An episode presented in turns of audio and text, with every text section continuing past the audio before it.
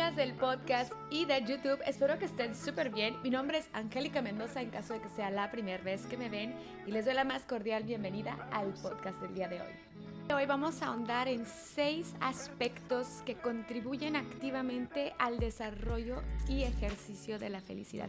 Pero antes de irnos a esos puntos, vamos a entender qué significa la felicidad. Entendemos por felicidad a un estado emocional positivo y subjetivo que experimentamos cuando nos sentimos satisfechos, plenos y en armonía con nuestra vida. La felicidad se relaciona con sensaciones de bienestar, alegría, satisfacción, amor, paz y tranquilidad. Bien, teniendo esto en cuenta, ahora vámonos a lo que son seis pilares esenciales que van a contribuir activamente a tu felicidad el reflejo de las cinco personas con las que más pasamos tiempo.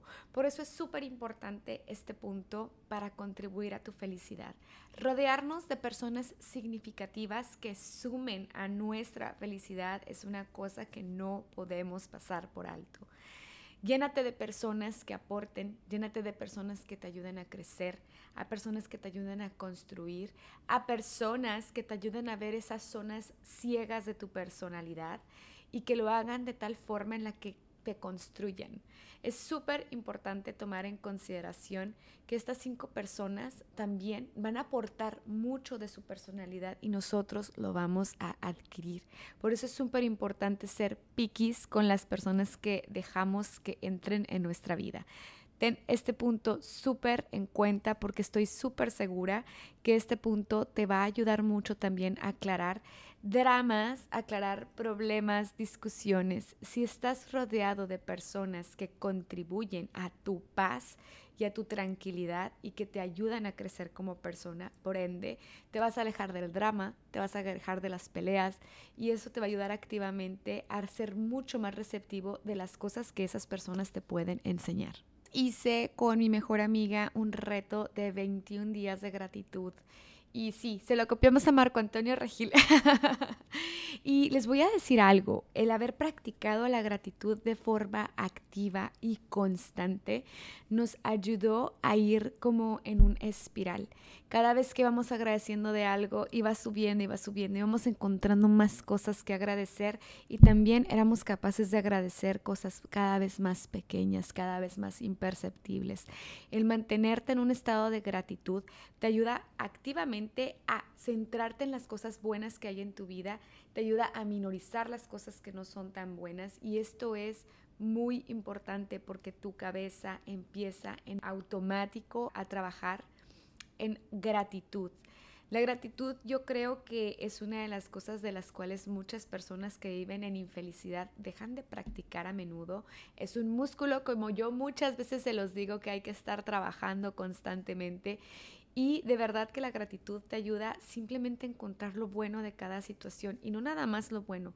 Mantenerte en gratitud también te ayuda a encontrar resoluciones a problemas y conflictos que traes ahí, nudos que de pronto tienes que desenredar.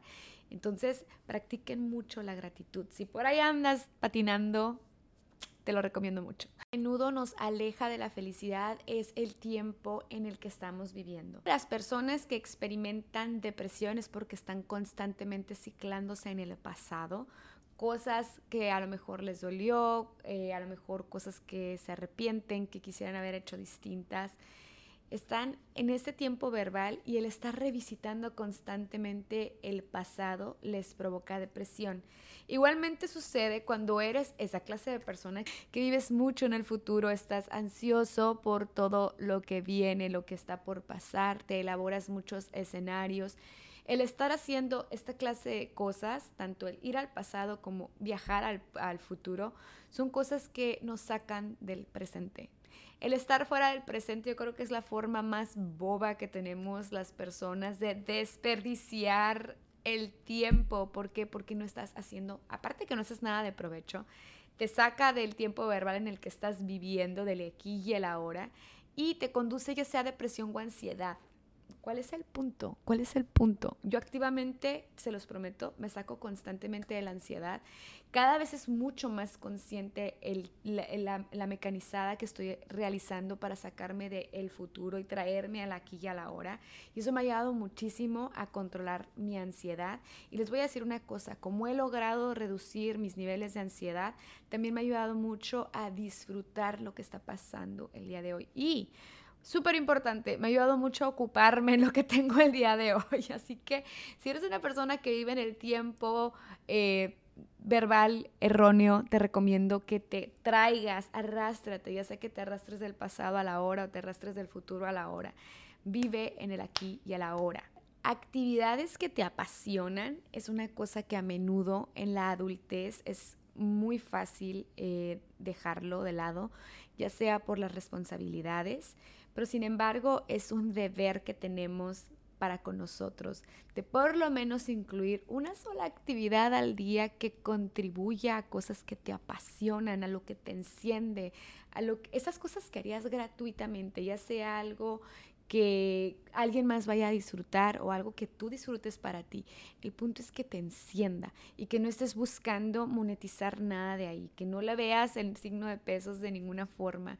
Cuando a menudo traemos la responsabilidad o el dinero a las actividades que realizamos, le quitamos lo divertido, le quitamos esa chispa que nos enciende. Por eso es súper importante que conservemos esa humildad de decir, hay partes de ti, que, de actividades que estás dispuesto a realizar que no son transferibles ni al dinero ni a nada más que simplemente tu placer personal. El trabajar en cosas que te apasionan encienden partes de tu alma que difícilmente se encienden por medio de la responsabilidad o por medio de la rutina. Es súper importante que si adhieres esto a tu rutina diaria, te vas a dar cuenta, te vas a dar cuenta que esos pequeños espacios son tan significativos y te van a llenar completamente de energía y van a encender esas partes de tu alma que a menudo necesitamos recalibrar cuando nos sentimos infelices. Esto es un trend que ha sonado muchísimo en social media, que es el autocuidado, pero sin embargo, la verdad, les voy a decir que más que un trend, es algo completamente cierto. Si tú no tomas cuidado de ti, ¿quién? Absolutamente nadie, no le corresponde a nadie la responsabilidad. Solamente tú sabes las cosas que necesitas para autocuidarte. Ya somos adultos, la mayoría de las personas que me siguen aquí, todos somos adultos, todos ya tenemos esa posibilidad de tomar la responsabilidad y las riendas de las cosas que necesitamos hacer para mantenernos en integridad, para mantenernos bien, para mantenernos completamente sanos. Y el autocuidado es una cosa que solamente puedes hacer tú por ti. No importa que tanto se desviva el de al lado, porque te ame, porque sienta la necesidad de cuidarte, pero si tú no lo haces, absolutamente nadie lo puede hacer por ti. Así que no dejen de lado el autocuidado. Lean, canten, escriban, paséense, caminen, hagan ejercicio, cuiden de ustedes, de su físico, de su cuerpo. Acuérdense, cuerpo sano, mente sana. Pero es importante que se trabajen en paralelo para poder llevar de forma orgánica el autocuidado. No se le ha dado demasiado auge en social media, sin embargo, la verdad es que yo sí considero que es una parte esencial para construir no solamente la felicidad de alguien más, sino también la nuestra, que es el ayudar a los demás.